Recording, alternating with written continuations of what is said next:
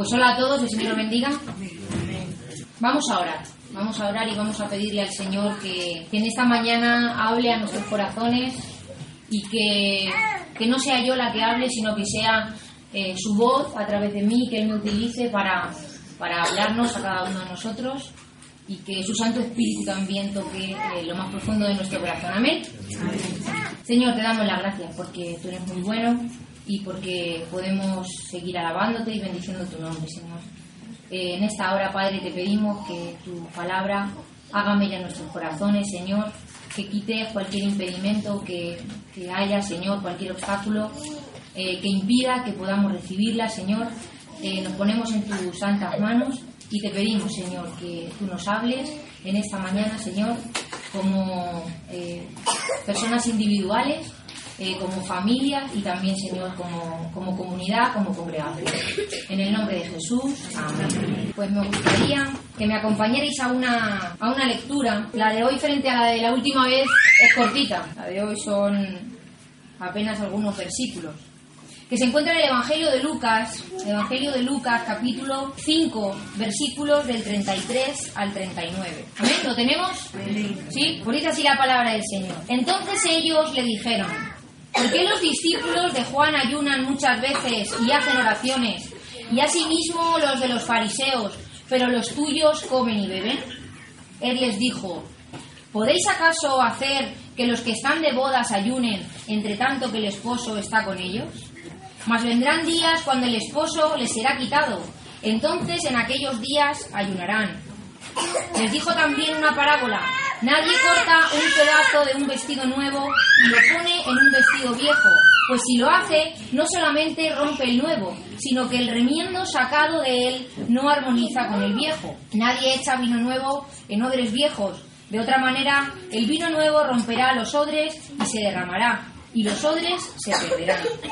Mas el vino nuevo en odres nuevos se ha de echar, y lo uno y lo otro se conservan. Y ninguno que beba del añejo quiere luego el nuevo, porque dice el añejo es mejor. Amén. En esta semana, mi querido marido, el miércoles, nosotros donde vivimos tenemos un trastero. Los que tenéis trasteros sabéis que son geniales los trasteros, porque ahí metes un montón de cosas. Y se le ocurrió a Rodrigo el miércoles bajar al trastero y empezó a subir cajas a casa. Y le dije, ¿qué haces? Y me dijo, voy a tirar cosas. Y le dije, ah, vas a tirar cosas. O sea, vas a hacer el, el trastero, lo vas a renovar, vas a hacer algo nuevo en el trastero. Y me dijo, sí, sí. Pero ¿qué ocurrió cuando, cuando empezó a abrir las cajas? Abrió la primera caja y, yo ya sabía lo que iba a pasar. Eh, yo pensaba, no va a tirar nada lo va a cambiar de sitio. Y efectivamente, empezó a abrir la primera caja y dijo, mira la camiseta de cuando competí por primera vez cuando tenía 13 años, esta la podemos enmarcar, ¿no? Y le dije, venga, déjala ahí. Anda, mira las botas de fútbol de cuando yo... Déjala ahí. Y al final, las 7, 8, 9 cajas que se había subido fueron todas para, para acomodar en otro sitio. Entonces yo le dije, vamos a ver, a bajar el trastero, a tirar cosas y a dejar realmente lo que sirve o a cambiarlo de sitio. Y me dijo, es verdad, tienes razón, vamos a tirar cosas. Y entonces, al final de ocho cajas nos quedamos con dos. Pues a veces, hermanos, los seres humanos nos aferramos, nos aferramos a cosas, a personas, a veces a, a, ideas. Y este ejemplo que he dicho del trastero eh, nos habla en nuestra vida de una renovación, de una renovación eh, que obviamente no podemos renovar algo que ya está nuevo, sino que renovamos algo que está viejo o, pasado. Y en este texto que hemos leído, eh, en el versículo, a partir del versículo 37, eh, nos habla de los odres. ¿Alguien no sabe lo que es un odre? Con confianza, no pasa nada. Un odre. Un odre. Pues un odre, eh, eh, la palabra odre proviene del griego ascos, y se utilizaba para eh, guardar vino, aceite eh, otros, otros líquidos, pero generalmente era utilizado para guardar vino. Estaba hecho con piel de cabra, normalmente. Y, y estos odres servían para guardar, preservar y conservar el vino. Y pensaréis, ¿y qué tiene que ver el tema de los odres con el trastero, con la renovación? Y sobre todo qué tiene que ver eso con el ayuno, porque hemos leído desde el versículo 33 que nos habla del ayuno. Hermanos, Jesús les estaba hablando a los, a los fariseos y a los discípulos de los fariseos y a los discípulos de Juan, porque habían ido a hacerle una pregunta, habían ido a decirle, oye Jesús, ¿por qué mientras estamos todos aquí ayunando y lamentándonos, tus discípulos comen y beben? Oye Jesús, ¿y por qué tus discípulos y vosotros coméis con, con publicanos y con pecadores? Y Jesús ante esta gran pregunta, Jesús contesta en el versículo 34 y dice, ¿acaso los que están de bodas pueden ayunar mientras está el esposo con ellos? Jesús acababa de llamar a Leví, a Mateo, le acababa de decir, ven, sígueme. Y nos dice en el versículo un poquito más arriba de este mismo capítulo, en el versículo 29, que Leví hizo un gran banquete en su casa cuando Jesús le llamó. Estaba contento, estaba feliz, ¿cómo iba a ayunar? Y ojo, no estoy hablando eh, de que el ayuno mm, sea incorrecto o de que el ayuno eh, esté pasado de moda o de que el ayuno no tengamos que ayunar, no, sino que los fariseos y, los discípulos de Juan se habían acercado a Jesús con una pregunta, con unas ideas establecidas, quizá con una clase de odres ellos mismos, y Jesús había roto sus esquemas como quien rompe un papel. Y les, y les dijo Jesús, ¿acaso los que están de boda pueden ayunar? ¿No más bien están felices y contentos? Porque el novio está con ellos. Ya tendrán tiempo de ayunar. Ya tendrán tiempo de ayunar cuando el esposo, como hemos leído, les sea quitado. Entonces en esos días ayunarán. No ahora. Hermanos, el ayuno eh, ejemplificaba o significaba una expresión de tristeza, a veces de dolor, de búsqueda intensa de Dios. Y era lo que estaban haciendo los fariseos. Estaban ayunando, no estaban comiendo. Estaban Jesús y, sus discípulos contentos de fiesta en ese gran banquete. Y los otros, por otro lado, en otra dimensión. Quiero hablaros ahora de los odres. Nos dice el versículo 37 que nadie echa un vino nuevo en odres viejos. Porque si echamos un vino nuevo en un odre viejo, lo único que va a hacer ese vino nuevo es reventar el odre. ¿Y por qué revienta el odre? Hermanos, el vino nuevo, una de las características que tiene el vino nuevo es que fermenta. Y si el odre donde o en el que echamos ese vino es un odre que está viejo, se va a romper, va a reventar el odre. No va a poder, no va a tener la capacidad de ceder como si lo haría un odre nuevo para poder conservar y preservar y guardar ese vino. Y aquí mm, pensaréis, pero ¿y qué tiene que ver? ¿Por qué Jesús les habla a los fariseos y a los, y a los discípulos de Juan y a todos los que estaban ahí del tema de los odres? ¿Qué tiene que ver un odre y el vino con ellos? Pues lo que tiene que ver, hermanos, es que eh, Jesús les está diciendo a los fariseos que ellos son esos odres viejos. Ellos son esos odres viejos porque se están anclando a sus tradiciones y a su forma de ver las cosas. Eh, Son esos odres a los cuales el vino nuevo no produce nada. No produce nada porque eh, no, no pueden captar, no pueden entender lo que Jesús les está diciendo. No, en, en su mente no pueden comprender los fariseos y los discípulos de Juan cómo mm, mm, mientras ellos están ayunando, otros están comiendo y bebiendo. ¿Cómo podéis estar de fiesta y aquí de, no, no lo entendemos, Jesús. ¿Por qué tus discípulos comen y beben? Mientras que los discípulos de Juan sí que ayunan. Aquí nos habla, hermanos, de dos tipos de odres. Nos habla de un solo vino, del vino nuevo. Del vino nuevo. Pero nos habla de dos odres. Unos odres viejos y unos odres nuevos. Los odres viejos no sirven. No sirven porque cuando el vino nuevo es echado en ellos, esos odres se rompen. Y no lo digo yo, hermanos, lo dice la palabra. Dice el versículo 37. Y nadie echa vino nuevo en odres viejos porque de otra manera el vino nuevo romperá los odres y se derramará y los sobres y los odres se perderán.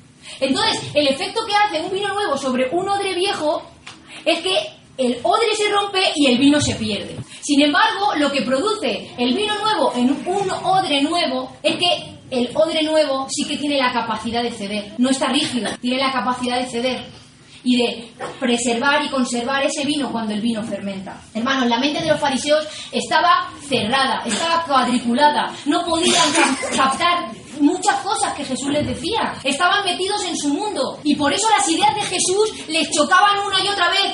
Jesús, pero ¿cómo es posible que tus discípulos recojan espigas en el día de reposo? No lo entendemos. Pero Jesús, ¿cómo es posible que, que- que- que mientras nosotros estamos aquí lamentándonos, tus discípulos estén aquí comiendo y bebiendo? No entendían, no entendían ciertas cosas. Cuando el vino nuevo es echado en el odre nuevo, el vino fermenta. Y entonces el, el, el odre nuevo sí que puede tener ese vino dentro. Sí que se preserva ese vino ahí dentro. en ese odre. Pero si el vino nuevo es echado en un odre viejo, se va a romper y se va a echar a perder ese vino. Y el odre y hermano, muchas veces el Señor no va a derramar sobre nosotros vino nuevo porque como odres, como personas, a veces como iglesia, como familias, somos odres viejos. Y podemos decir, pero, pero si ya tengo al Señor en mi corazón, ¿cómo voy a ser un odre viejo? Si el Señor Jesús mora dentro de mí, ¿cómo, cómo puedo ser un odre viejo? Pues sí, hermanos, a veces nuestros odres se agrietan, se, se, se quedan huecos, se van envejeciendo, le salen roturas, cuanto ni más poner un vino nuevo, porque va, eso va a terminar de reventar el odre. Entonces, ¿qué quiere decirnos el Señor en esta mañana con el tema de los odres y del vino? Que Él quiere derramar sobre nosotros vino nuevo. Y yo no sé qué vino nuevo quiere derramar el Señor en ti en particular. Yo sé que quiere derramar en mí. Y es algo mío personal. Pero ¿qué vino nuevo quiere derramar el Señor en ti? Ahora, la gran pregunta ante esto es ¿cómo está mi odre? ¿Soy un odre viejo? ¿Soy un odre nuevo? Soy un odre nuevo, pero me he ido agrietando, me he ido volviendo bastante rígido. ¿Están nuestros odres preparados para ese vino nuevo que viene de Dios? ¿Estamos preparados? Y hermanos, tantas veces vino nuevo de Dios se ha echado a perder, se ha echado a perder, porque el Señor lo ha derramado sobre nuestra vida y como estábamos rotos, no ha valido de nada. No hemos podido captar ni entender lo que el Señor nos daba o nos decía. ¿Alguien me está entendiendo? El vino nuevo no es para que sea derramado, ni para que se pierda, porque es una pena. El vino nuevo es para que se conserve y para que permanezca. El vino nuevo es echado en el odre nuevo, porque así cuando ese vino fermente se podrá preservar y conservar. Tiene que haber un cambio en los odres, hermanos. Tiene que haber un cambio en nosotros. Y ojo, no es un remiendo, no es, ah, vale, entonces hago lo del versículo 36, corto un pedazo de vestido nuevo y lo pongo en un paño viejo. Lo voy a volver a repetir, no es un remiendo, es una renovación completa, es una transformación. No es un remiendo, no es un mm, me voy a cortar un pedazo de este traje que es nuevo y lo voy a pegar en un trapo de cocina que tengo más roñoso del año catapur y ¿Quedaría bonito? ¿Quedaría bonito si yo cojo un trozo de tela de este traje? Aunque no es nuevo, pero bueno, os lo imagináis. Ahora mismo cojo una tijera aquí y me recorto un trozo y cojo un trapo de cocina que lo tengo ahí para limpiar cualquier cosa en casa y cojo y lo pego o lo coso. Y os digo, mirad qué bonito, ¿qué os parece? Dice que no armoniza, la palabra dice que no armoniza, que ese vino nuevo sobre los odres viejos no armoniza, no casan, son incompatibles. Por eso las enseñanzas de Jesús ante lo que los fariseos pensaban y decían era incompatible, no podían casar, no, no, no, no, no podían comprender. Y esto es lo que los teólogos eh, eh, llaman la dispensación de la ley y la dispensación de la gracia. Los odres viejos, que eran los fariseos, estaban con su mentalidad en la ley absoluta. Y Jesús es la gracia pura, es el Evangelio, es el que está ahí con sus discípulos mismos, hablándoles. Pero los fariseos no pueden comprender eso, porque ellos están todavía en lo viejo, no pueden comprender. No pueden comprender la gracia, no pueden comprenderlo. Así que hermanos, no se trata de un remiendo, no se trata de esto lo apaño un poco así y ya vale. No. El Señor nos está hablando de que el vino nuevo se echa en un odre nuevo. Porque si el Señor va a derramar vino nuevo y seguimos odre como odres, estamos viejos, es que no tiene sentido. Y a veces, hermanos, por eso hay tantas cosas de Dios que nos perdemos. Hay muchas cosas de Dios que nos perdemos. Como familias, como iglesia, como, como matrimonios, como jóvenes, como adolescentes, como ancianos. Porque el Señor en su misericordia derrama sobre nosotros ciertas cosas, cierto vino nuevo, pero como nuestro odre está viejo, se echa a perder. Y el Señor no quiere eso. El Señor, como dice Romanos 12.2, quiere que nos transformemos, que nos renovemos. Porque si hay renovación, hay transformación y hay cambio, habrá armonía, habrá equilibrio y habrá conserva. Es justo lo que produce el odre nuevo en el vino nuevo. Produce armonía, produce equilibrio y sobre todo produce conserva. Ese vino no se va a perder, no se va a echar a perder, no, va a quedar en el suelo, porque el odre nuevo lo va a guardar. Necesitamos un cambio en el odre, hermano, para que el vino nuevo no se pierda. Y hermanos, para que nuestros odres sean renovados, tenemos que ceder, tenemos que ceder. No sé si habéis visto la película del Señor de los Anillos. Bueno, el personaje este, Gollum, que se aferraba al anillo, es mío. Y era su anillo, era su anillo, era algo que, bueno, él tenía ahí. Y a veces, hermanos, somos, somos como ese Gollum. Nos aferramos a cosas que, que, que no me las toque nadie. Y decimos, bueno, pero eso solo le pasaba a los fariseos, a los discípulos de Jesús no les pasaba. Eran los discípulos del maestro. Pues no, hermano. A los discípulos de Jesús también muchas veces el Señor les tuvo que decir, no estáis comprendiendo.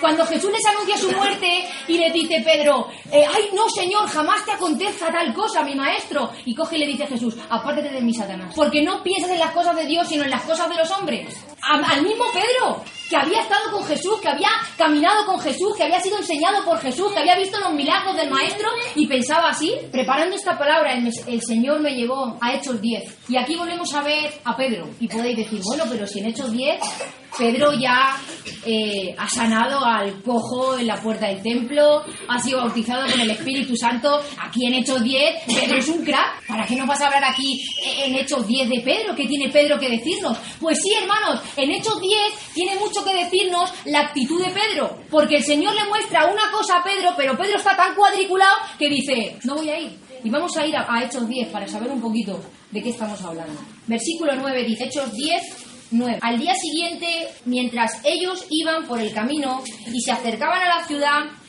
Pedro subió a la azotea para orar, cerca de la hora sexta. Y tuvo gran hambre y quiso comer, pero mientras le preparaban algo, le sobrevino un éxtasis. Y vio el cielo abierto y que descendía algo semejante a un gran lienzo que atado de las cuatro puntas era bajado a la tierra, en el cual había de todos los cuadrúpedos terrestres y reptiles y aves del cielo.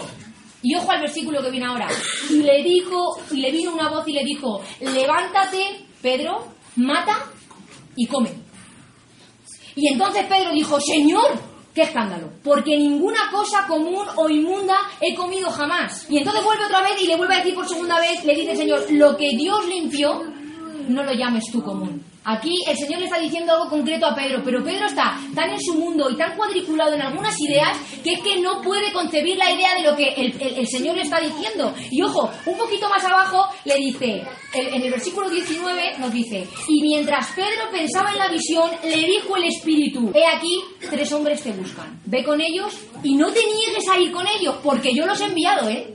Baja ahora mismo y te vas con ellos. Hermano, para Pedro, que era judío, era no, no, no, no podía entrar en su mente cómo Dios le podía enviar a casa de Cornelio. Señor, ¿cómo voy a ir allí? Con Jonás, Señor, pero ¿cómo voy a predicar a Nínive? No, porque sé que lo vas a perdonar. Y es que son muy malos, muy malos. Levántate pues y desciende, y no dudes de ir con ellos, porque yo los he enviado.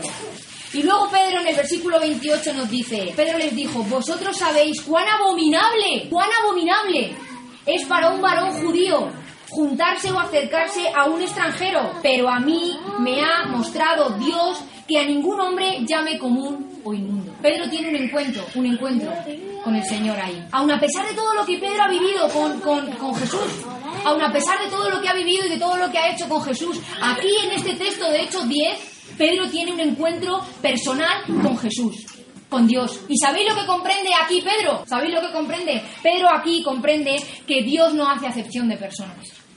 Nos lo dice en el versículo 34 y 35 del capítulo 10. Entonces Pedro, abriendo la boca, dijo, en verdad comprendo que Dios no hace acepción de personas, sino que en toda nación se agrada del que le teme y hace justicia. Pero hasta que esa voz, el Espíritu, el, el ángel del Señor no va a Pedro y le habla de esto en concreto, Pedro no lo puede comprender. Y aquí vemos en Pedro un cambio de odre, una renovación en su odre, una renovación en su vida propia. Ese viejo odre de Pedro se convierte en un odre nuevo. Necesitamos encuentros personales con el Señor, hermanos. No solamente aquel día cuando me convertí, cuando era pequeña, cuando predicaba en el Evangelio, cuando aquella campaña de evangelismo, cuando fui hace muchos años. No, no. Necesitamos encuentros con el Señor cada día. Necesitamos que el Señor venga y rompa nuestros esquemas si hace falta. ¿A qué tenemos miedo?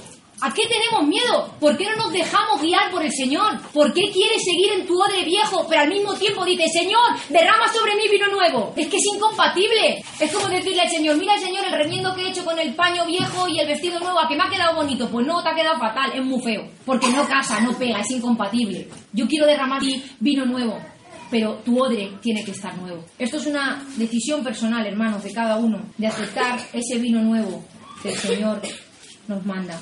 El Señor no puede derramar, hermanos, puede derramar sobre nosotros cosas nuevas si nuestro odre está bien. Me gustaría que con nuestras cabezas inclinadas, sin mirar a nadie, porque hermanos, no hemos venido a mirarnos en esta mañana y no hemos venido a... Hemos venido a escuchar la palabra del Señor. Tampoco quiero que pienses que esta es una palabra que he pensado en concreto pensando en ti porque me temblarían las piernas si eso lo hiciera delante de Dios. Cuando el Señor da una palabra, la da para cada uno de nosotros, para mí la primera, porque yo fui la primera que la recibí en casa. Y luego nos la da para eh, que sea expuesta como congregación y como comunidad cristiana. ¿Qué decisión tienes que tomar delante de Dios en esta mañana? ¿Quieres que el Señor derrame sobre, derrame sobre ti ese vino nuevo? Esas cosas nuevas que Él tiene preparadas para nosotros. Si el odre está viejo, hermanos, lo primero no es echar el vino. Lo primero es el odre nuevo. Cuando el odre esté nuevo, entonces el Señor va a echar el vino nuevo. Y ese vino nuevo, sobre ese odre nuevo, va a producir un buen vino, unos frutos visibles y una durabilidad. Preguntémonos quizá por qué no estamos avanzando. Preguntémonos quizá por qué no estamos creciendo. ¿No será que nuestros odres están viejos? ¿No será que odres están agrietados y rotos? Y necesitamos una renovación de parte del Espíritu de Dios.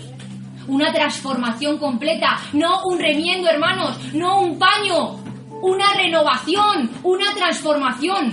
No hagamos sinsentidos. No le pidamos al Señor que derrame vino nuevo si seguimos estando con los odres viejos, porque no tiene sentido. Hace poco el Señor me dijo algo. Estaba orando por algo en concreto y le pregunté que cuándo lo iba a hacer. ¿Y sabéis lo que me contestó? Que cuando aprenda a amar a esa persona. Esa persona es alguien de mi familia. El Señor me dijo, hasta que no aprendas a amar a esa persona que es de tu sangre, que es que es de tu familia, que no es un, uno de, de afuera, es que es de tu propia sangre, no lo voy a hacer. No voy a derramar ese vino nuevo sobre ti. Porque no está cediendo. Porque tu, tu odre está viejo. No está preparado para recibir ese vino nuevo. Otra cosa que el Señor me dijo fue que Él quiere crear cosas nuevas en nosotros. Pero para que eso ocurra, el odre tiene que cambiar. Y el odre tiene que cambiar, hermanos, para que esas cosas nuevas que el Señor haga en nosotros no se echen a perder. Porque Él no quiere, hermanos, que las cosas nuevas que Él nos dé, que las cosas nuevas a, a las que Él nos dirija, se echen a perder. Él quiere que duren, quiere que permanezcan y quiere que se conserven. Dios no quiere que fracasemos, hermanos, quiere que avancemos. Y yo no sé a qué te estás resistiendo tú en esta mañana. Pedro se resistía a ir a casa de Cornelio y ojo, al final fue, ¿eh? Jonás se resistía a ir a Nínive y al final fue, ¿eh? Yo no sé a qué cambios o a qué renovación te estás resistiendo o le estás diciendo no al Señor porque estás con tu mente en otro lugar. Pero yo te digo en esta mañana que debemos de cambiar de odres. Quizá tu resistencia ante el Señor es, ¿cómo le voy a hablar, Señor, a ese compañero de trabajo que huele mal? ¿O cómo le voy a hablar a ese compañero del, de, del, trabajo que me mira mal o que le caigo mal? Es que yo sé que le caigo mal. ¿Cómo le voy a hablar de ti, Señor? Y el Señor te está diciendo que, que te calles, que me da igual lo que me digas, que tienes que ir a hablarle de mí. Y te está resistiendo a ir a hablarle a esa persona. Quizá te está resistiendo a perdonar a alguien, a pasar de página, a olvidar el pasado. Sigues con tu odre viejo, pensando en lo antiguo. Y si seguimos pensando en lo antiguo, hermanos, no vamos a poder avanzar. Debemos dejar que el Señor cambie nuestros odres, nuestras vidas y nuestros corazones. Y que lo haga por medio de su Santo Espíritu. Vino nuevo en odres nuevos. Que el Señor lo bendiga.